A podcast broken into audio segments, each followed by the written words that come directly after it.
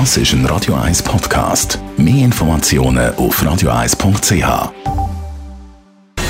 Gesundheit und Wissenschaft auf Radio 1. Unterstützt vom Kopfwehzentrum Irlande Zürich. www.kopfwww.ch bei der Krankheit Parkinson tappt die Schweiz noch ziemlich im Dunkeln. Es gibt kaum Daten darüber, wie viele Personen das jährlich neu erkranken und welche Rolle das Umwelteinflüsse könnten spielen.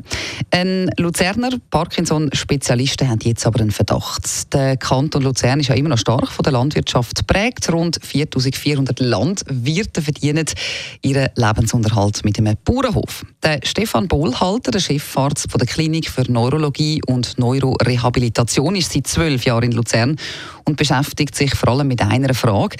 Warum kommen überdurchschnittlich viele Patientinnen und Patienten in seine Parkinson-Sprechstunde, die mit einem landwirtschaftlichen Umfeld äh, zusammenarbeiten oder dort wohnen?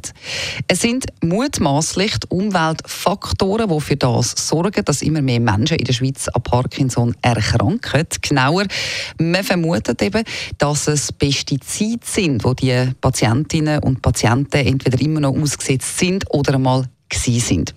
Weil allein der Umstand, dass die Bevölkerung immer älter wird, greift als Erklärung für die zunehmende Verbreitung nicht wirklich. Weltweit steigt nämlich die Zahl der Betroffenen, auch wenn man den Alterseffekt ausrechnet. In der Schweiz erkranken schätzungsweise 1500 Personen pro Jahr an Parkinson. Um seine Beobachtung mit Zahlen zu untermauern, leuchtet der Herr Dr. Bollhalter die beruflichen Hintergründe von seinen Patientinnen und Patienten aus. In einer laufenden Untersuchung innerhalb vom Luzerner Kantonsspital vergleichen sie Parkinson-Patienten mit anderen aus ihren Sprechstunden und äh, dabei wird dann eben auch gefragt oder herausgefunden, ob die Personen häufiger in der Landwirtschaft tätig sind und mit was genau sie arbeiten. Im Moment vorläufige Ergebnisse zeigen zwar einfach so Hinweise, sind aber noch nicht ganz deutlich. Und neben diesen eigenen Beobachtungen stützt sich der 58-jährige Arzt auch auf eine These von internationalen Studien. Das ist also auch schon mal herausgefunden worden und erforscht worden, muss man alles noch ein genauer im Auge behalten, dass man irgendwann detailliert könnte nachweisen wo eben die Zusammenhänge liegen zwischen der Landwirtschaft und der Erkrankung an Parkinson. Crazy like.